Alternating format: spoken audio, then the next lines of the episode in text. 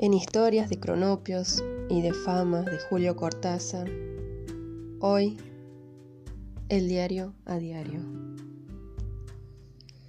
Un señor toma el tranvía después de comprar el diario y ponérselo bajo el brazo.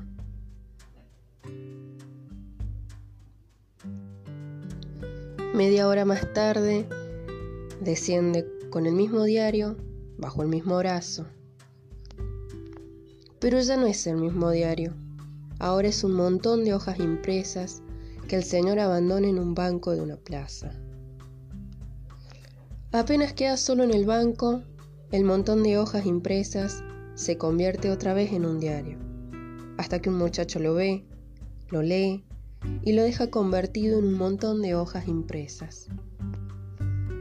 Apenas queda solo en el banco, el montón de hojas impresas se convierte otra vez en un diario, hasta que un anciano lo encuentra, lo lee y lo deja convertido en un montón de hojas impresas. Luego se lo lleva a su casa y en el camino lo usa para empaquetar medio kilo de acelgas, que es para lo que sirven los diarios después de estas excitantes metamorfosis.